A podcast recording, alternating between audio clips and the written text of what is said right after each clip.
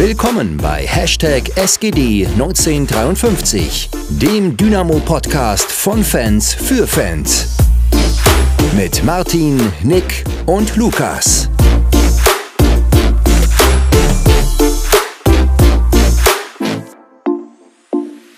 Ja, willkommen zurück.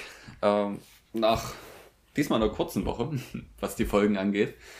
Äh, nachdem wir eine wirklich Highlight-Folge für uns und ich denke auch für euch letzte Woche hatten, äh, jetzt wieder die Ernüchterung mit äh, einfach nur Dynamo. Wenn man das so sagen kann. Aber Nick, wie geht's dir? Ja, mir geht's gut. Hatte, habe jetzt erstmal zwölf Stunden geschlafen heute. Das äh, tut gut. Hab letzt, Kann ich verstehen. hab gestern äh, einen kompletten Fußballtag gehabt. Hab mir erst äh, Jena gegen Hamburg U17 angeschaut, live im, äh, in Farbe und äh, im Stadion, wenn man das Stadion nennen kann. und das war cool. Dann habe ich mir Dynamo angeguckt. Das war okay. War jetzt nicht so spannend, aber ja. also alles gut. Wie geht's dir? Oh ja, bisschen müde. Hatte keine zwölf Stunden Schlaf, aber neun sind es auch geworden. das ist immer gut. Ah, ich habe gestern auch einen entspannten gemacht. Ähm, ja, Lukas ist heute nicht da, der ist mitten in seiner Prüfungsphase gefangen. Kann man natürlich auch verstehen. Äh, alle halbe Jahre wieder passiert das halt als Student. Aber mir geht der Fußball auch bald wieder los und dann wird es für mich auch wieder schwieriger. Aber das Thema dann. Jetzt war das Spiel gestern in Paderborn natürlich kein leichtes. Paderborn eine sehr spielstarke Mannschaft. Du betonst es immer, dass dir äh, Lukas Kwasniok als Trainer äh, sehr gefällt, dass du ihn sehr interessant findest. Und dazu kam Dynamo mit einer 1 zu 4 Klatsche aus dem Spiel gegen Hansa ähm, dort angereist und dann war es sicher auch von vornherein klar, dass man im Zweifel erstmal auf Sicherheit spielt. Und das hatte ein neues System letztendlich zur Folge, das wir so noch nicht gesehen hatten, auch nicht unbedingt in Testspielen. Ja.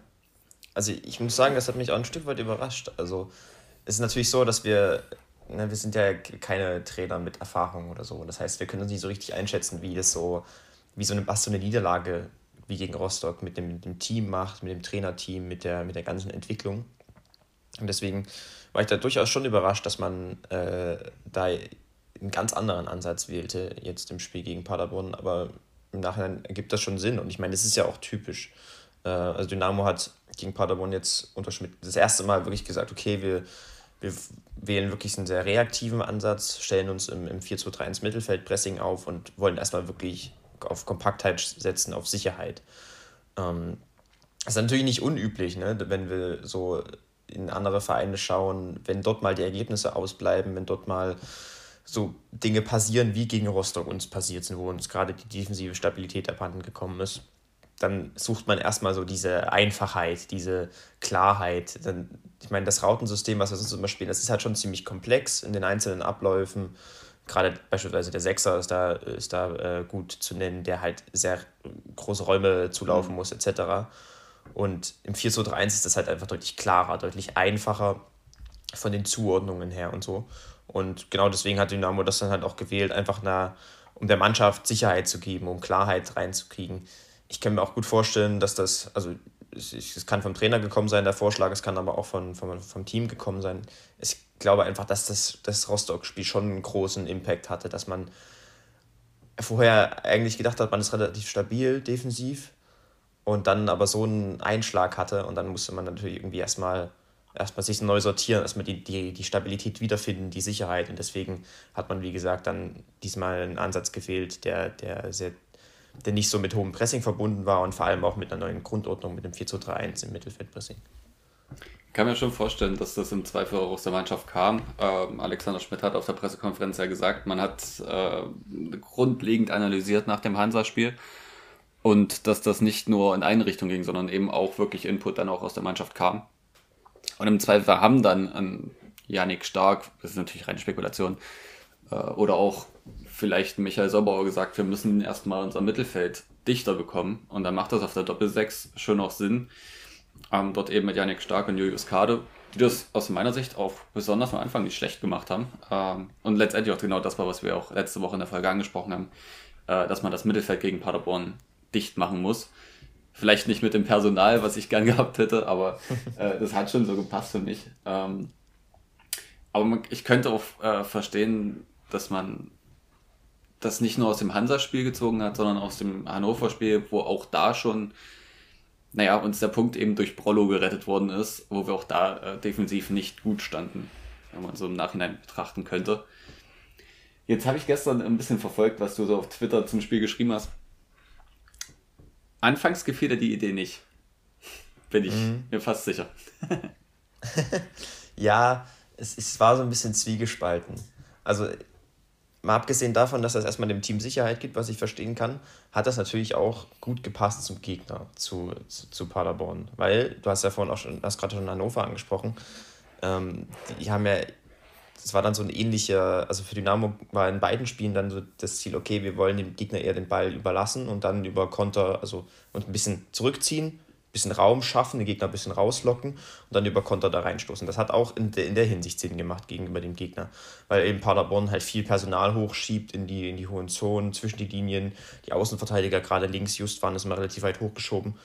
Und ähm, dann hat es da auch insofern auch Sinn gemacht, da dann reinzustoßen über Konter und darüber Gefahr zu kreieren. Also ich sag mal so, ich, ich kann das, ich kann den Ansatz gut nachvollziehen. Der hat seine Berechtigung in, in, in diesen zwei, aus, aus diesen zwei Gründen, sowohl in Bezug auf das eigene Team als auch das gegnerische Team.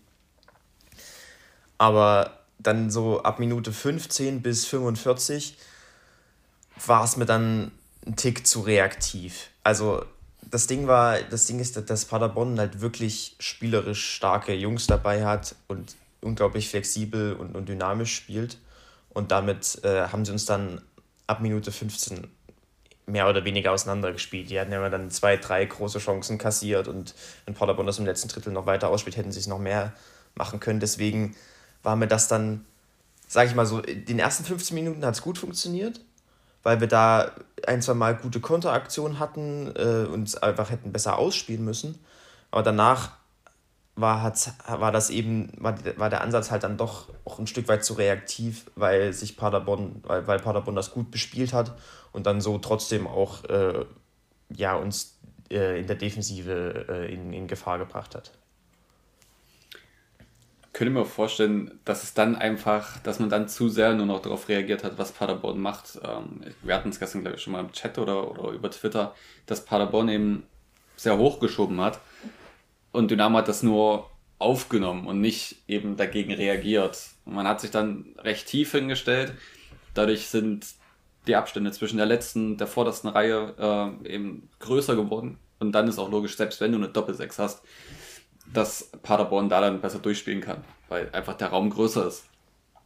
Ja, ich bin mir nicht sicher, ob es besser gewesen wäre, wenn die Linie, also die letzte Linie, höher steht.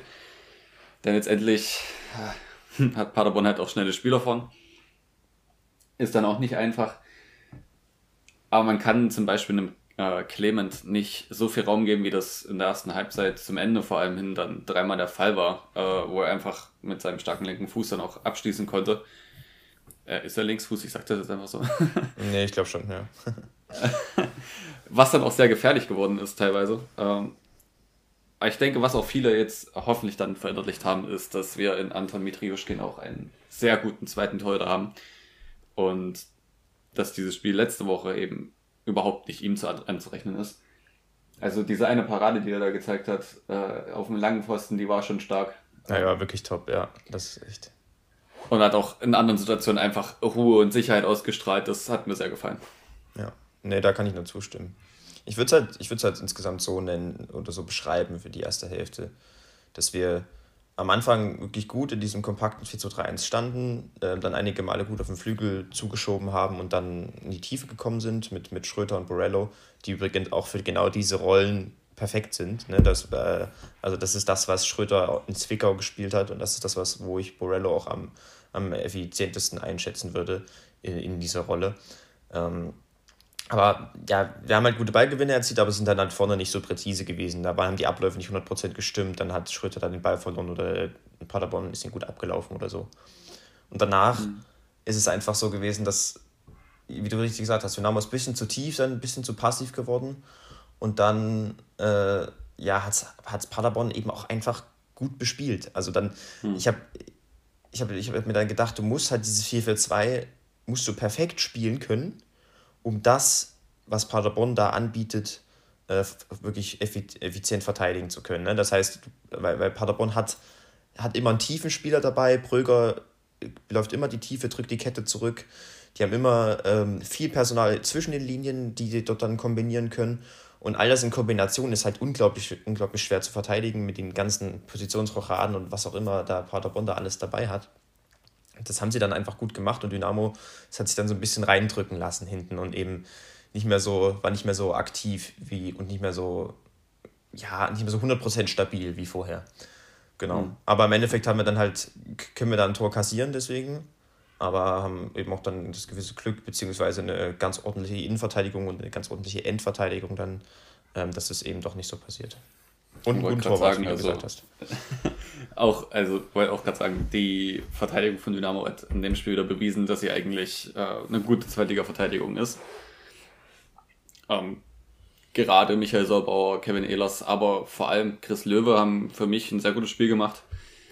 Ich finde auch, es ist ein Unterschied, ob auf der rechten Seite Michael Akoto spielt oder Robin Becker. So hart wie das vielleicht klingt, aber Michael Akoto ist defensiv für mich deutlich stärker als Robin Becker. Und das ist sicher auch der Grund, warum er spielt und nicht äh, Robin Becker dann. Aber ja. Ja.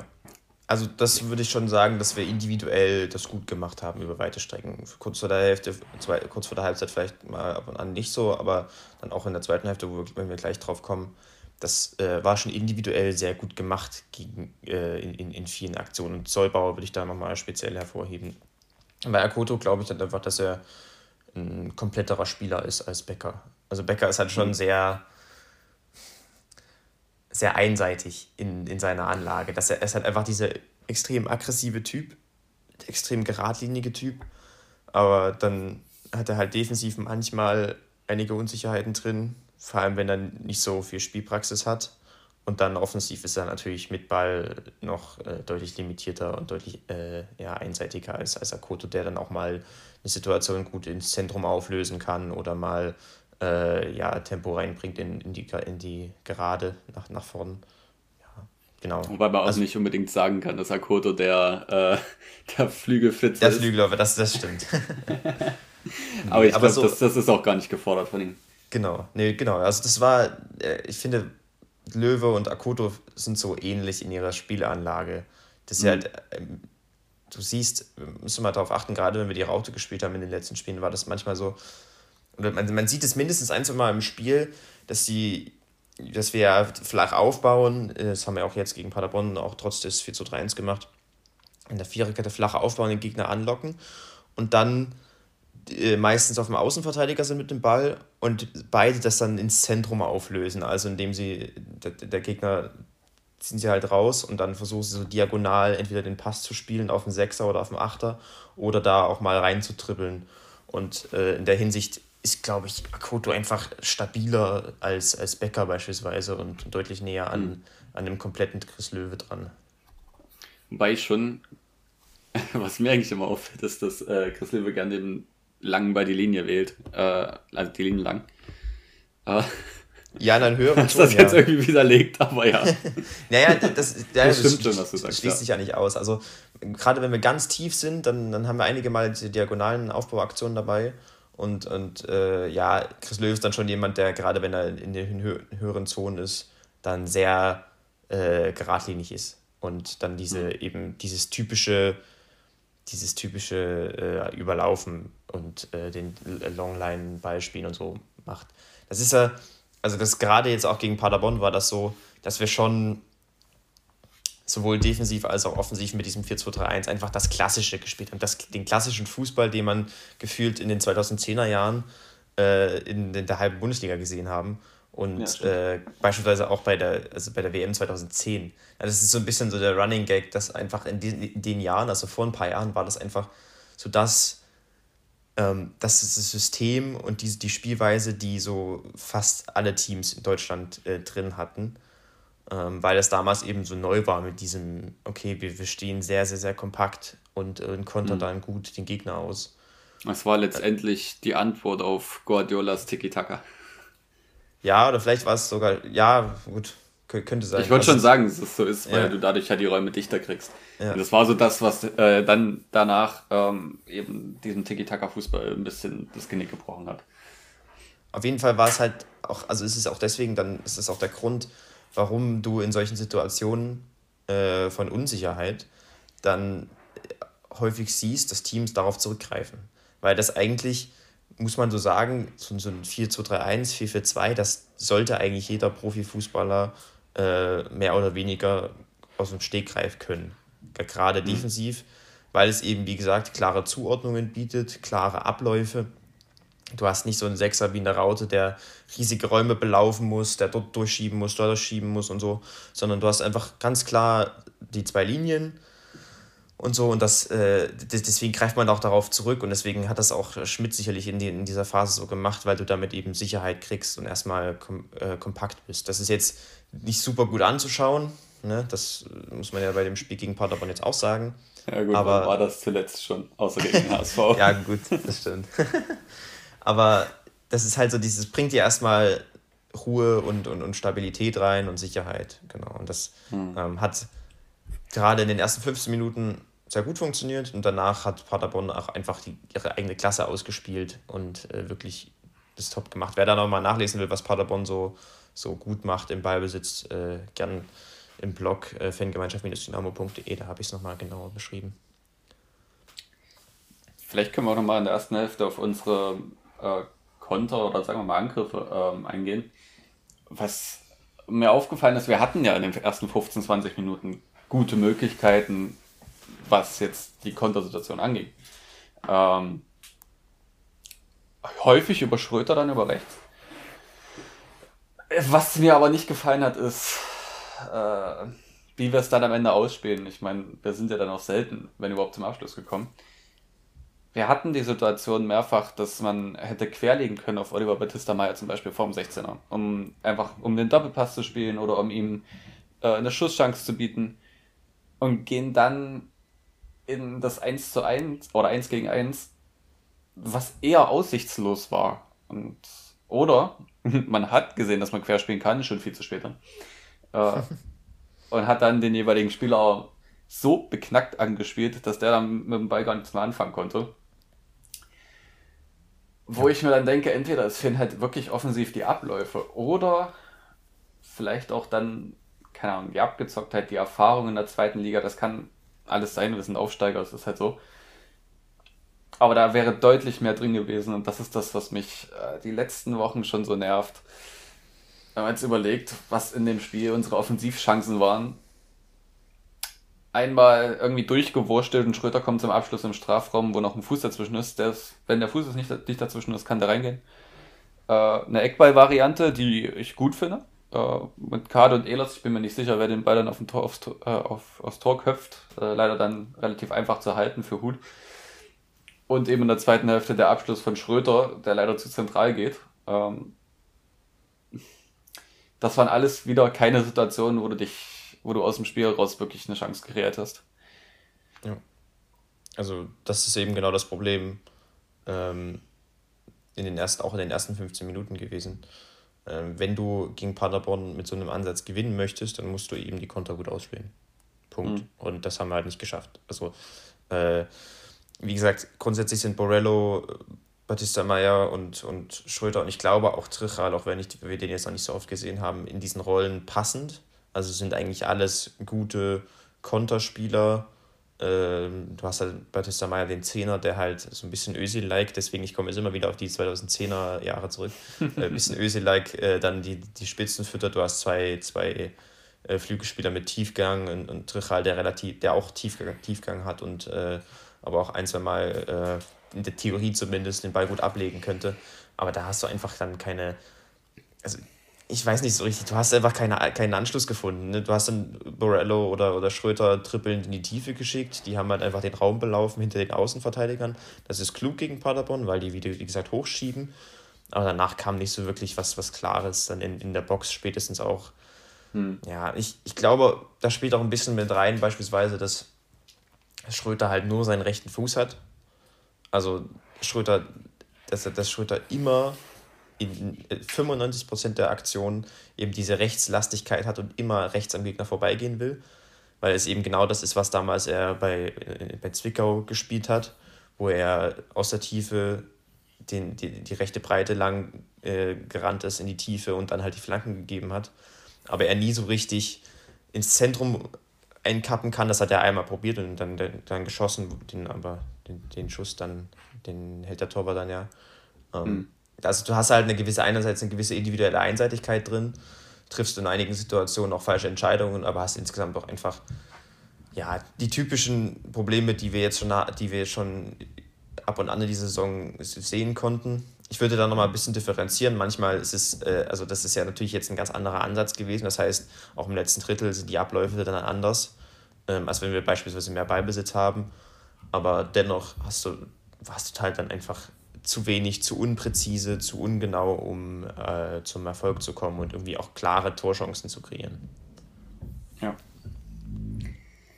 Ja, generell, es ist Du hast es angesprochen, auch in der Box dann ähm, gab es auch in der zweiten Hälfte eine Situation, Flanke auf dem zweiten Pfosten und da war dann Ramsey schon drin, logischerweise kam er zur Halbzeit. Äh, und ich glaube, es war Moritz Schröter, der andere. Gehen beide zum Ball gegen einen Innenverteidiger. Der Innenverteidiger gewinnt auch noch das Kopfballduell. Und dann ist halt keiner dort, wo der Ball landet. Dann, das musst du doch eigentlich sehen, wenn dein eigener Mann schon da ist. In dem Fall war es dann eben äh, Ransford Königsdorfer ähm,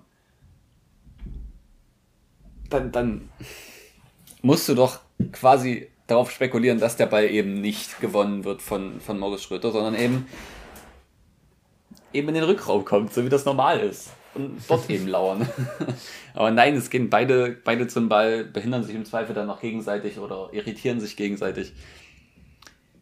Und das ist das, was ich meine mit vielleicht auch fehlendem Konzept in der Offensive es ist nicht, nicht, nicht eingespielt, nicht, nicht einstudiert, was auch immer, wer welche Rollen zu füllen hat. So fühlt es sich zumindest an. Ob das jetzt so ist, können wir ja nicht beurteilen.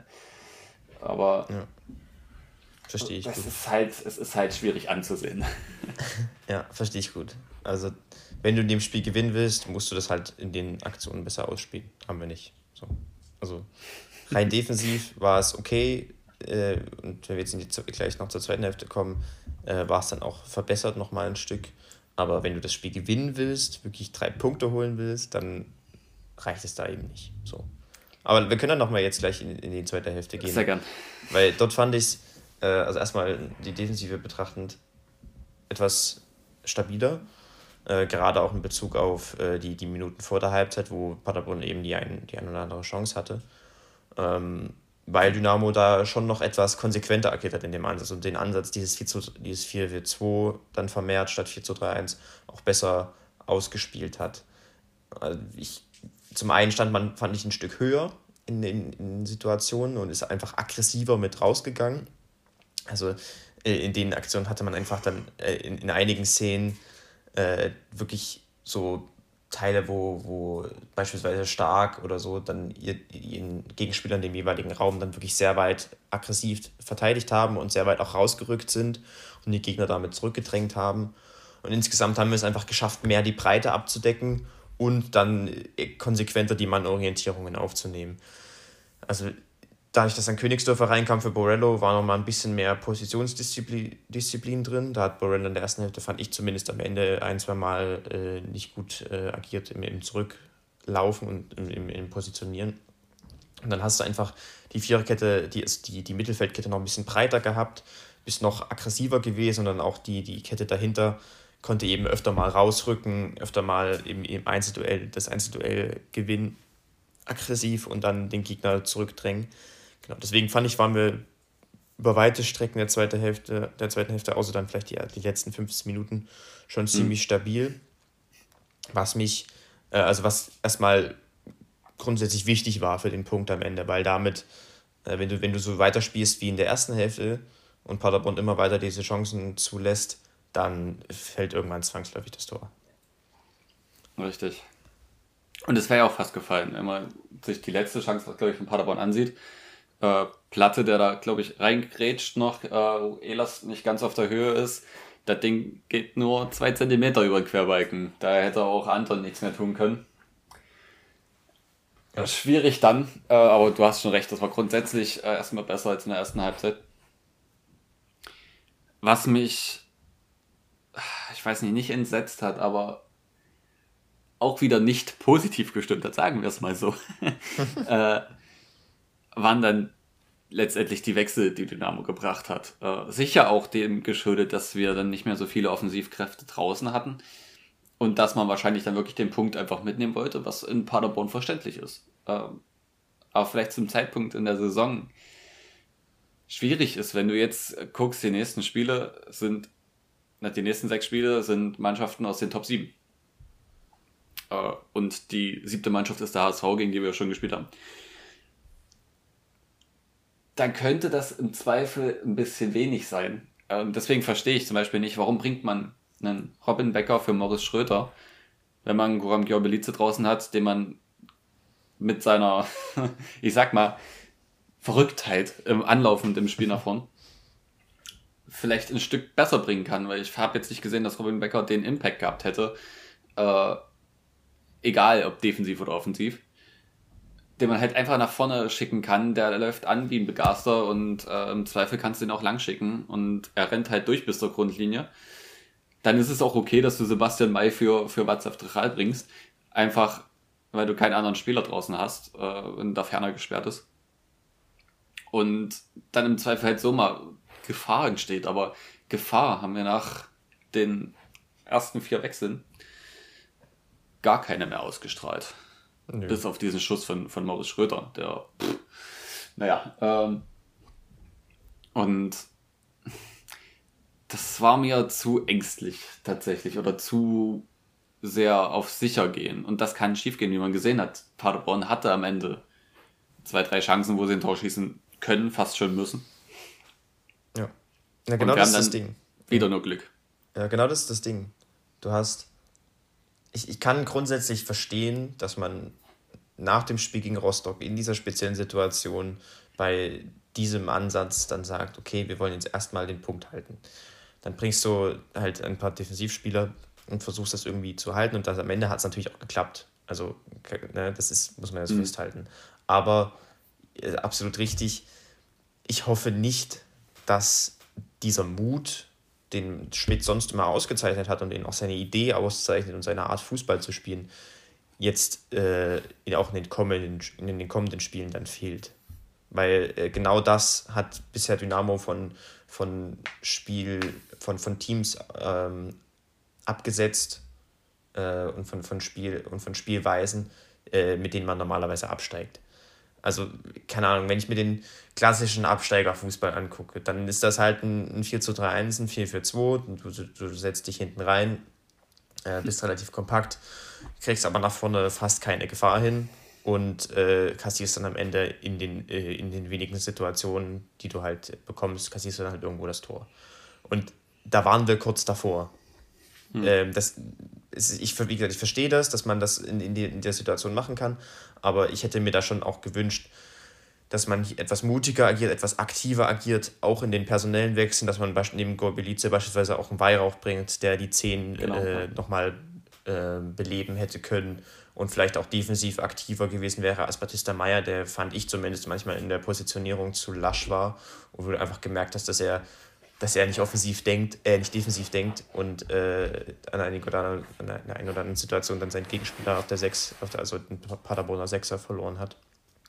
Hm. Ähm, das hätte ich mir gewünscht und in, auch im Ausblick jetzt würde ich mir wünschen, also hoffe ich einfach, dass das nur in diesem Spiel der Fall war. Weil, wie gesagt, in dem Spiel kann ich es noch verstehen, ähm, aber wenn du das so weiterführen würdest, dann würde es richtig schwer werden, weil dann eben dieses grundsätzliche Schmidt-Ding verloren geht, dieses, diese Aktivität, der Mut, dass du eben nicht so reaktiv bist wie, äh, wie viele andere Teams im Tabellenkiller. Genau, das ist halt, da hoffe ich einfach, dass das jetzt nur der Einzelfall war, weil du hast richtig gesagt, das kann schief gehen. Ähm, am Ende hatten wir auch einfach ein Stück weit Glück und eben auch individuell gute Leistungen im, in der Defensive, wie beispielsweise Solbauer, der den Strafraum gut zusammengehalten hat. Am Ende ist dann aber trotzdem mit, mit ein bisschen Glück dabei, äh, dass, wenn Paderborn ein, zwei Mal auf dem Flügel dann in der zweiten Hälfte durchgebrochen ist, dass sie da eben nicht diese, dieses Tor machen, sondern der Ball von beispielsweise da, wo, wo der von Ehlers äh, von Ehlers Hüfte geklärt wird, dass oh, der ja. eben nicht ins Tor geht, sondern äh, die, den halben Meter übers Tor. Das ist halt, wenn du so reaktiv spielst, dann kullert dir irgendwann mal einer rein. Und deswegen hoffe ich, dass, dass, wir, dass wir nicht diesen, diesen reaktiven Ansatz und diesen auch diesen sehr defensiv gedachten Ansatz, dann ab Minute 60 unbedingt diesen einen Punkt mitnehmen zu wollen, äh, dass man das nur auf dieses Spiel begrenzt und nicht in Zukunft so weitermacht. Ja, fände ich gut. Also man muss ja auch ganz, ganz klar so sagen, bis zu dem Wechsel in der 90. Minute, wo dann Heinz Mirsche für, für Julius Kade, was glaube ich, kommt, hatten wir rein aufstellungstechnisch bzw. spielertechnisch von den zehn Feldspielern neun Defensive auf dem Platz und äh, Ramsey Königsdörfer. Das, ja. das, musst du, das, das, muss man sich erst mal überlegen. Äh, ja. Ich habe jetzt natürlich Julius Kader als Defensiven gerechnet, einfach weil er auf der 6 gespielt hat und eigentlich auch den defensiveren Part in der, in der Raute immer übernimmt. Oh, holy fuck. Also, ja, das war schon echt kann, extrem. Ich kann verstehen, warum man Sebastian May in den Sturm bringt. Ähm, einfach um da nochmal, keine Ahnung, ein bisschen Emotionen zu haben. Ähm, er hat das auch bei Halle teilweise im Sturm gespielt, wenn es da Probleme gab. Und hat da auch nicht, nicht, nicht schlecht gespielt damals. Aber das ist halt auch zwei Jahre her. Und ja, du hast keinen solchen Spielertyp mehr auf der Bank gehabt, deswegen ist es auch okay, dass man dann Mai eben für Drei bringt.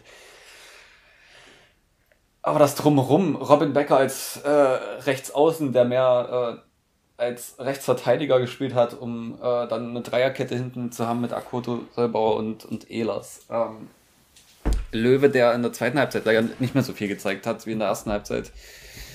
Ähm, schwierig, alles schwierig. Ja, es ging ja dann auch mit Ball noch weniger. In der ersten Hälfte hatten wir, ich glaube, zwei kurze Phasen, wo sich Paderborn etwas zurückgezogen hat und uns nicht im mhm. Angriffspressing äh, zugelaufen ist. Und da hatte Dynamo dann wenigstens kurz mal die, die, die, die Muße und den Mut, dann äh, in der Viererkette äh, den Ball zirkulieren zu lassen und dann auch einen kontrollierten langen Ball zu spielen auf die Flügel, um dort dann halt ins 1 gegen 1 gehen zu können oder so. Das ist jetzt, das wie gesagt, das ist Standardfußball, das ist halt das klassische 4 2 3 1 und das ist auch nicht wirklich kreativ und auch nicht wirklich gefährlich im Ballbesitz, aber da lag eben auch nicht der Fokus drauf. In der zweiten Hälfte dann, dann war ja wirklich da auch gar keine, also dann hat sich dieser defensive Denkansatz eben auch auf das Spiel mit Ball ausgewirkt. Dann hast du, du hast ihn dann nur noch Abstoß oder äh, wenn wir irgendwann mal hinten hatten, nur noch lang geschlagen und warst nur noch darauf aus, das zu verteidigen und dann irgendwie eventuell nochmal den entscheidenden Konter zu setzen. Aber selbst das wird mit Mai im Sturm und äh, Becker auf rechts natürlich schwieriger, deutlich schwieriger, als wenn du da mhm. jetzt einen, einen Trichal hast oder so. Ähm, oder ein Biogelitze. Oder ein Weihrauch, der auf der 10, das mhm. war ein guter Einwurf, den ich gestern auf Twitter bekommen habe äh, da äh, Weihrauch hätte da perfekt reingepasst auf, die, auf diese 10. Diese, diese Konter 10, die hat er ja also bei, bei Kauczynski ja auch immer gespielt, dass er dann, äh, wenn wir den Ball gewinnen, eben mit, seinen, mit seiner Kreativität dann im, im Umschaltspiel, Ösi-like, äh, dann äh, gut äh, die, die, die Stürmer bespielen kann, Königsdörfer, der dann in die Tiefe geht und so. Ja, ja. das ist. Man muss da aber auch leider sagen, äh, ja, Weihrauch könnte uns gut helfen, wenn er in Form wäre. Das Problem ist, es ist genauso wie bei Heinz Mörschel, er ist nicht in Form. Ähm, wenn er gespielt hat, hast du ihn nicht gesehen. Äh, beziehungsweise nur selten. Ja, natürlich muss, kann man jetzt auch sagen, wenn man nicht spielt, wie soll man da in Form kommen? Es ist schwierig. Es ist halt auch dann für den Trainer schwierig, wie, wie man entscheidet. Grundsätzlich bin ich aber bei dir, dass, äh, oder auch bei demjenigen, der das auf Twitter ähm, dann eingeworfen hat, dass man mit einem Weihrauch dort sicher nach vorne nochmal mehr hätte tun können. Ja, genau. Also, ich sag mal so, wenn du ihn halt nicht, wenn du ihn schon, wenn du mit ihm schon unsicher bist, wann du ihn bringen sollst, dann bringst du ihn wenigstens in dem Spiel. Also da hätte es halt am, wahrscheinlich am besten noch gepasst oder wäre auch am einfachsten gewesen von dem, was er hätte machen müssen. Also er muss ja jetzt nicht diese komplexe Achterrolle spielen oder so, sondern äh, kann halt einfach seiner Kreativität freien Lauf lassen und auf der 10 und äh, ohne Ball einfach den Sechserraum schließen des Gegners und dann passt das. Aber ja, nochmal, grundsätzlich, ich, nach dem, nach dem Rostock-Spiel gehe ich, geh ich damit mit und ich kann den Gedankengang nachvollziehen, dass man ab der 60 Minute sagt, okay, wir wollen den Punkt holen, aber das ist schon ex echt extrem. Und ich hätte es mir anders gewünscht und hoffe einfach, dass es in den, dass das jetzt nur ein einmaliges äh, Ding war und wir in den, in den kommenden Wochen da anders agieren. Also, dass du auch Mai und Mörschel bringst am Ende, damit du bei Standards nochmal ein bisschen Präsenz hast, ein bisschen Größe und nicht den, den Lucky Punch kriegst, verstehe ich auch. Aber damit gewinnst du halt immer, also damit bist du halt immer auf der, auf der Schwelle zwischen einem Punkt und eventuell null Punkten, wenn du äh, eben dann irgendwo in der Situation es doch noch kassierst. Und ich wäre, ich wäre, mir wäre es deutlich lieber, wenn wir wieder aktiver agieren und äh, in Richtung drei Punkte schauen. Ich glaube, es sind jetzt noch zwölf Spiele, ne? Kann sein, ja. Wenn du in allen zwölf Spielen, was als, als Witz, ja, zwölf Unentschieden holst, dann klappt das mit dem Klassenhalt. Dann hast du 37 Punkte, das sollte reichen. Aber ich würde mich nicht drauf verlassen. Vor allem, weil Sandhausen jetzt halt wirklich gut zur Zeit spielt. Man muss aber auch sagen, Ingolstadt ist schon sehr weit weg noch. Und auch Aue sehr weit weg, äh, auch jetzt wieder verloren. Äh, mit Nackenschlag, ja, also wieder in der 90. Minute verloren, nachdem man 2-0 aufgeholt hat. Für die beiden Mannschaften wird es sicher sehr schwierig. Dieser 16. Platz, der ist halt das Gefährliche und wenn ich in die dritte Liga gucke, da sind ein paar gute Mannschaften, die um den dritten Platz spielen. und ja, das ist, das ist saugefährlich. Ja ich musste, äh, ähm, ich habe letztens auch einen Text geschrieben für den Millanton äh, zur kurzen Situation, also zu einer sehr kurzen Zusammenfassung zur aktuellen Situation bei Dynamo. Und also wer da mal nachlesen will, millanton.de äh, ist ein ganz, machen einen ganz coolen Job, so rund um St. Pauli, aber auch um die zweite Bundesliga. Ähm, da wurde ich auch gefragt, wie eng es für Dynamo wird. Und ich gesagt, das wird schon eng. Es wird auch vermutlich enger, als ich vor drei, vier Monaten gedacht hätte weil wir jetzt in den entscheidenden Spielen gegen Teams auf Augenhöhe, gegen passende Teams von der Strategie und von der Taktik her nicht die nötigen Punkte geholt haben. Gegen Rostock, gegen Ingolstadt zum Beispiel. Mhm. Äh, dennoch glaube ich schon, dass es dass, äh, wieder noch, also ich bin immer noch zuversichtlich, dass es klappt. Ähm, aber was eben entscheidend wird, also erstmal noch, man darf nicht, man darf, ich finde, man sollte nicht äh, Ingolstadt und Sandhausen und so jetzt auf Grundlage von ein oder zwei Spielen äh, überschätzen, genauso wie man uns anhand von ein oder zwei Spielen nicht über- oder unterschätzen sollte. Das ist immer ein bisschen schwierig, das wird man erst auf, auf lange Sicht sehen, wie sich das wirklich entwickelt. Dennoch, das klar, Problem dabei ist, ja. wenn du sagst auf lange Sicht, wenn du dir jetzt, sagen wir mal, die letzten fünf Spiele anguckst, ist das kurze oder lange Sicht für dich? Oder das Mittel? Ist das ist ja Mittel. das ist, das Ding ist, also. Weil das, naja, das ja. Ding ist, wenn du dir diese Spiele anguckst, dann haben wir nur gegen den HSV gut gespielt. Ja, absolut. Und ja. die anderen Spiele waren alle unterirdisch. Ja. Beziehungsweise, gut, Paderborn war nicht unterirdisch, aber es war enttäuschend, sagen wir es mal so. Ja, ähm, ich sage es mal so. Es ist im Endeffekt für den Verein und für die Vereinsarbeit und für die Arbeit mit dem Team ist es egal. Weil du einfach auf dich gucken musst und auf deine, auf dein, wenn du deine stabile Basis, wenn du deine gute Taktik aufs Feld kriegst, dann, äh, dann holst du auch die Punkte. Das musst du halt, aber ich meine, ich, seh, ich lese halt manchmal, dass du dann so sagst, okay, ja, Sandhausen hat jetzt das eine Spiel gewonnen oder Ingolstadt oder so gegen dieses, weiß nicht, wie haben sie gewonnen, gegen 5-0 gegen Nürnberg. Gegen Nürnberg, das ja, ist, genau. Das ja. ist halt auch momentan Nürnberg, also das würde ich nicht mal unbedingt Ingolstadt anrechnen. Ähm, Nürnberg hat in den letzten beiden Spielen 1 zu 9 Tore gehabt. Die haben 4-1, glaube ich, gegen KSC verloren. Also ich glaube, da ist eher das Problem, gerade der FC Nürnberg, als äh, der Gegner. Ja, ich hatte mir auch äh, das Spiel gegen Ingolstadt, da habe ich eingeschalten nach dem 2-0 und habe die letzten drei Tore gesehen. Und das war, da muss man auch wirklich, also das war so ein Spiel, wo du auch komplett auseinanderfällst. Wo Nürnberg gar nicht schlecht gestartet ist, von dem, was ich gelesen habe.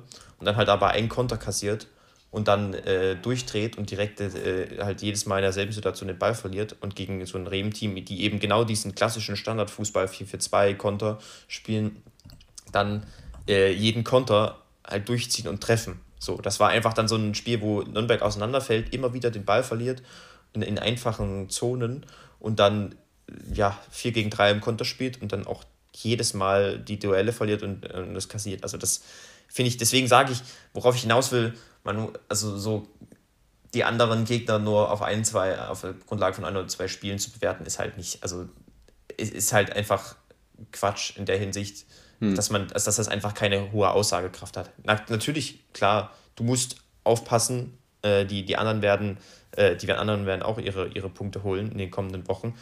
Deswegen sage ich halt, du musst halt auf dich, du musst einfach als Verein auf dich gucken und dann deine, deine, deine, deine Stärken auf den Platz bringen. Und jetzt kommen wir nochmal zurück zu dem Paderborn-Spiel.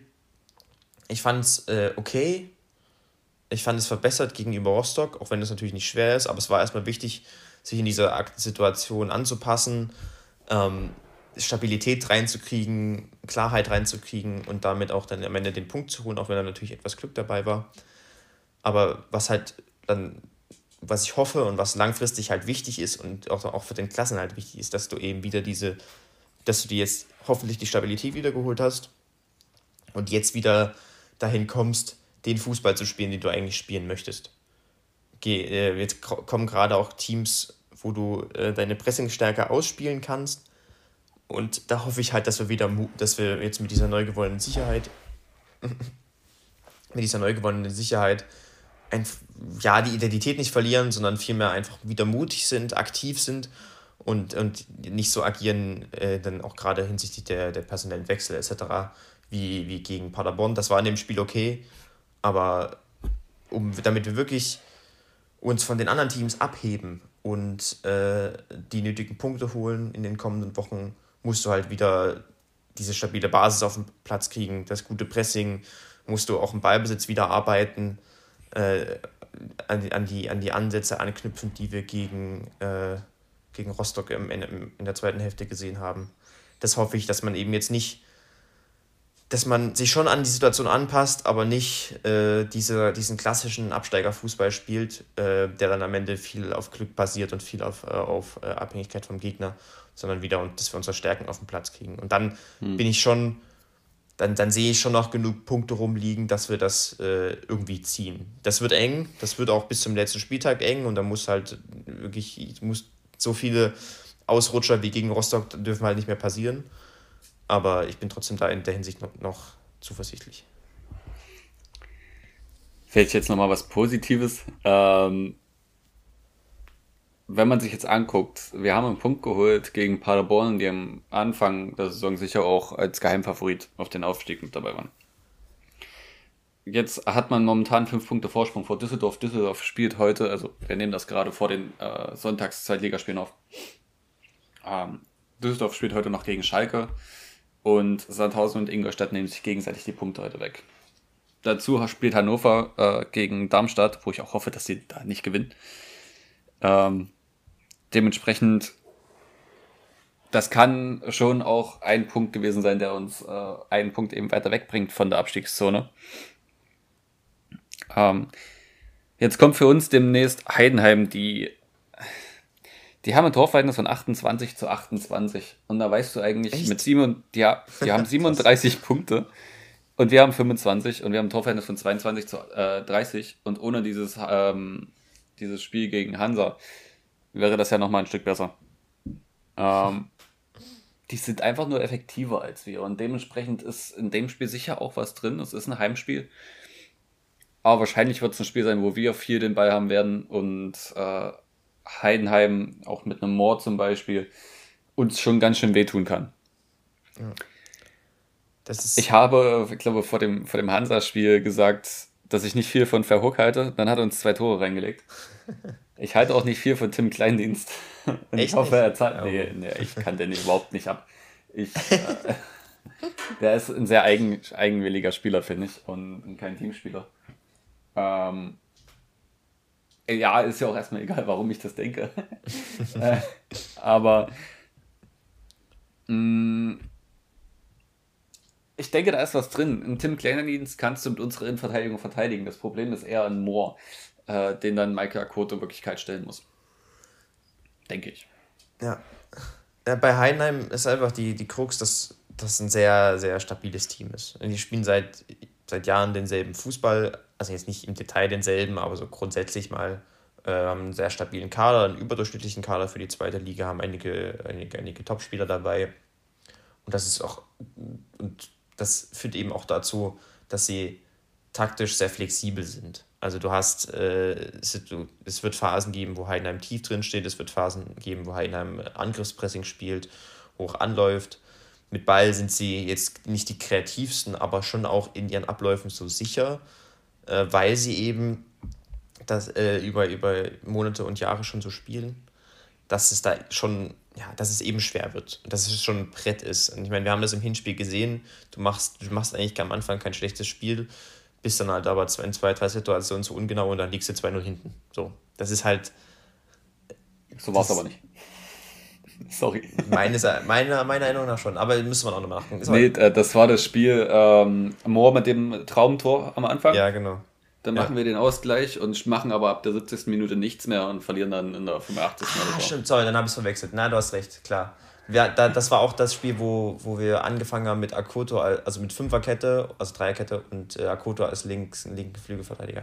Ja, nee, sorry, dann habe ich es verwechselt, dann hast du recht. Kein Problem. Äh, da haben wir, genau, da haben wir am Anfang Unsicherheiten drin gehabt, äh, auch wegen der taktischen Umstellung. Ähm, die hat da nicht so viel Erfolg gehabt und dann haben wir halt die Tore kassiert und dann am Ende sind wir so, dann sind wir zurückgekommen. Da macht, glaube ich, Löwe das eine Tor. Ja, und danach am Ende, und am Ende sind wir dann so passiv geworden, so unverständlicherweise. Genau, stimmt, hast recht. Ja, also wie, trotzdem, äh, Heidenheim ist halt, die sind halt sehr flexibel äh, und trotzdem sehr stabil. Und das ist, äh, das wird, wird, wird, sehr, wird sehr schwierig. Wenn wir halt, worauf, also wenn wir einen Punkt holen wollen, dann musst du wirklich deine, wieder diese, wenn du jetzt die Sicherheit wieder gefunden hast, äh, dein, dein, dein Spiel spielen dann bist du mit einer hohen Intensität dabei, mit einem hohen Pressing und äh, holst damit vielleicht dann die, die nötigen Torchancen raus und auch die Punkte. Aber ja, nochmal, das ist ein Spiel, was echt schwer wird. So, da kann ich jetzt, es ist schwierig da vorherzusagen, wie es genau läuft, aber es wird äh, sehr, sehr, sehr schwer. Auf jeden Fall. Ich habe jetzt auch gerade nochmal nachgeguckt. Es war wirklich in der 90. Minute Leipertz, der eingewechselt worden war und ich dachte so, oh nee, nicht der. Also, lief gut. Bestimmt von Anfang an spielen am Wochenende. Wenn jetzt die ähm, letzten Spiele auch von Anfang an gespielt. Denkst du, ja. Ich. ja. Auf jeden Fall hat Heidenheim einen echt guten Kader. Äh, und Jendis Bornic, äh, der ist erst 23, der war anscheinend wirklich jung, als er bei uns war, das erste Mal. Ich halte sehr viel von. Ja, wahrscheinlich, äh, muss. Ja. Ist der drei Jahre her. Ähm, ich halte sehr viel von, von Bonic. Das Problem ist nur, dass er es nicht immer zeigt. Ich hoffe, dass es nicht so läuft wie mit Haris Dujevic, äh, der uns äh, schon ziemlich Probleme bereitet hat gegen Hansa. Ja. Aber ja, also Heidenheim hat einen guten Kader, eine sehr stabile Spielweise. Das wird auf jeden Fall ein ekliges Spiel und sicher auch kein, kein schönes für den, für den Fußballgenießer, sage ich jetzt mal zum Ansehen. dadurch, dass eben beide Spielweisen eher auf Spiel zerstören angelegt sind, bin ich der Meinung. Ja, primär mhm. schon. Ja. Dementsprechend schauen wir mal, was das gibt. Ja. Was tippst du? Schwierig. Es kommt zwar Christa Ferner zurück von seiner Gelbsperre, aber ich sehe in unserer Offensive eigentlich nicht die Durchschlagskraft, außer durch einen, keine Ahnung, stark 20, 25 Meter Schuss äh, oder Kade, wenn er sich mal wieder ähm, beflügelt fühlt, ähm, dass wir irgendwie ein Tor schießen. Deswegen denke ich 0-0. Okay. Du? Ah ja, also ich habe ja jetzt gegen Paderborn getippt, dass wir gewinnen. Ähm, gegen Einheim sage ich, dass wir, dass wir 2-0 verlieren. Ja. Es ist, es das Gegenteil, das Gegenteil eintritt. Na, hoffentlich. na, mal schauen. Also, ja, es wird einfach, es ist unglaublich, es ist ein unglaublich schweres Spiel. Da holen nicht viele Punkte. Die, ich meine, Heidenheim steht auch nicht umsonst dort oben. Ich glaube, Platz 4 oder 5 oder so. Und da, da oben ist es sowieso relativ eng. Deswegen schauen wir mal. Ich, was aber wirklich spannend wird, ist jetzt, wie man weiter agiert. Äh, weil ja. jetzt gegen, nach, nach dem Rostock-Spiel war es halt wirklich so ein Cut und du, du bist so, okay, jetzt ist irgendwie, unsere Stärken sind komplett weg gewesen, was machen wir jetzt? Und dann haben wir erstmal Stabilität gesucht. Und jetzt wird es halt jetzt wird spannend zu sehen, ob Schmidt jetzt sagt, okay, wir machen wieder so ein, wir wählen jetzt denselben Ansatz wie gegen, gegen Paderborn, den wir jetzt besprochen haben, oder wir gehen wieder zurück auf dieses, äh, auf, auf das, was uns äh, so besonders gemacht hat, äh, taktisch, ohne, ohne Wertung, das, was uns so besonders gemacht hat, äh, mit, der, mit der Raute, mit einem, mit einem hohen Pressing, mit einer hohen Intensität etc. Das, das halt da, da bin ich wirklich gespannt drauf. Besonders gegen Heidenheim weiß ich nicht, ob man hochpressen kann, äh, beziehungsweise ob das so viel Sinn macht, äh, die gegen den Ball zu arbeiten. schätze ich. Ja, erstens das, hoch auf Kleindienst. Und zweitens werden die gar nicht so viel den Ball haben wollen. Ja, es ist halt, es, es wird, glaube ich, es würde, es wird schon auch ein hoher Fokus auf Intensität liegen. Also äh, wie gegen Rostock, äh, theoretisch zumindest, äh, dass mhm. halt beide Teams, äh, sehr, dass, dass da viel viele Umschaltsituationen dabei sind und beide Teams äh, sehr, auf, sehr hohen Wert auf diese Zweikämpfe, die direkten Duelle und äh, die, die Intensität und das Zweikampfverhalten legen. Gut, dann wünschen wir allen Hörern und Hörerinnen eine angenehme Arbeitswoche oder Schulwoche, Studiumswoche, was auch immer ihr tut, also tut es mit Freude.